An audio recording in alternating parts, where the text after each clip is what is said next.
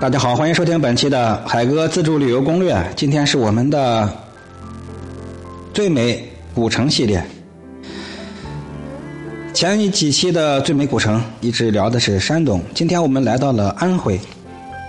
安徽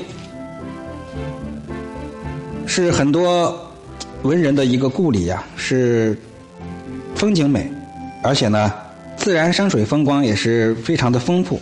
今天我们的聊的是安徽的寿县，去看一看这个楚文化之乡。寿县古称寿春，九江郡的治所。相信喜欢读三国的朋友对寿春这个地名都不会太陌生。它位于安徽省的中部，淮河中游的南岸，是楚考烈王二十二年（公元前二四一年）迁都于此。东晋孝武帝的时候，因避帝后郑阿春。而改名寿春为寿阳，在汉太祖时，先后为外姓王英布和宗室淮南王的王都。东汉汉献帝的时候，袁术就是在这儿称帝的。在三国曹魏晚期，这里相继发生过两次重大的兵变。晋孝武帝的时候，前秦前秦啊南侵。以八公山淝水为战场，与东晋军激战，史称淝水之战，是历史上以少胜多的非常著名的战例。寿县啊，主要景点有寿州的古城墙、楚幽王墓、安丰堂、八公山国家森林公园等。寿县古城墙呢，始建于宋朝，呈棋盘式的一个布局。自打明清以来啊。按照防御战争和防洪的需要呢，不断进行了修整，是目前国内保存比较完整的七大古城墙之一了。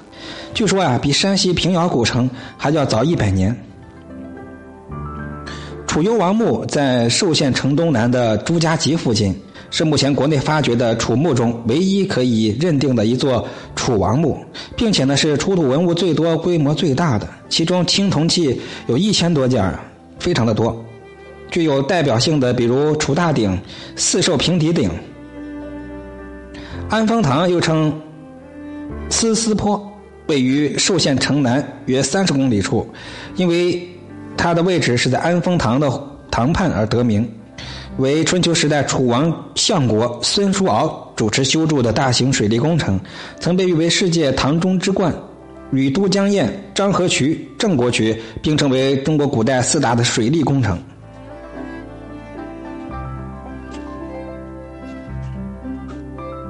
八公山位于寿县城关北门处的一公里之外，由涌泉庵、四顶山、八公山、狮子山四个景区组成，巍峨俊秀，就像一座人间的仙境。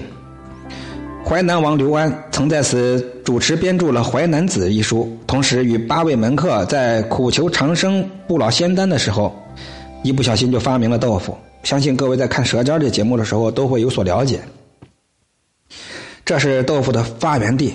现在炼丹之井虽然踪迹难寻，但是豆腐之水尚存。城北大泉、玛瑙泉、珍珠泉这些泉水非常的旺盛，是千年不干渴。附近还有豆腐村之称的大泉村，这些村民取啊取这个石磨制成的豆腐已经成为风俗，延续至今。成语有个成语叫“一人得道，鸡犬升天”，这典故啊就出自寿呃寿帝古时候豆腐炼制过程中的一段传说。还有“草木皆兵”这个成语典故都是出自于寿县。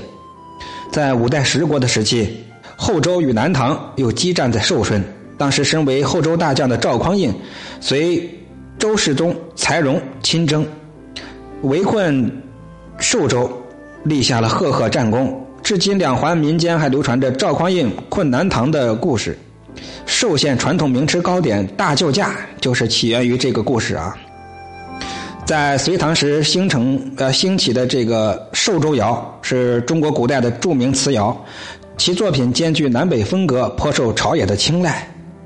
寿县古城啊，作为楚文化的故乡，淝水之战的古战场，古迹非常多，呃，而且还是国粹豆腐的发源地。值得我们好好的挖发掘其中更多的美好。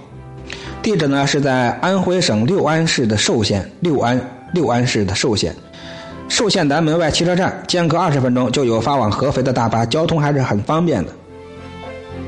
每年的春夏秋三季都适合来这儿，大伙儿记得到这儿别忘了到古城墙、楚幽王墓、安丰堂和八公山去好好的游览一番。八公山豆腐呀，制作精细，营养丰富，口味独特。这豆腐是细白鲜嫩，口感极佳。树下的大救架糕点是扁圆形的，中间嗯就像急流的漩涡状，多层的花酥叠起，就像金丝盘绕，色泽金黄，酥脆可口。嗯，重油但是不腻，富含多种的果料，也是值得品尝的啊！我挺爱吃这个的。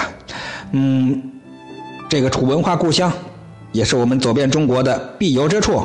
呃，感谢各位的收听。报名我们每年一度的走遍中国民族风景采风活动，请添加我的个人微信，我的微信就是我昵称后面的十个字母。欢迎各位与我联系，我在未来的美好的旅途中等着你。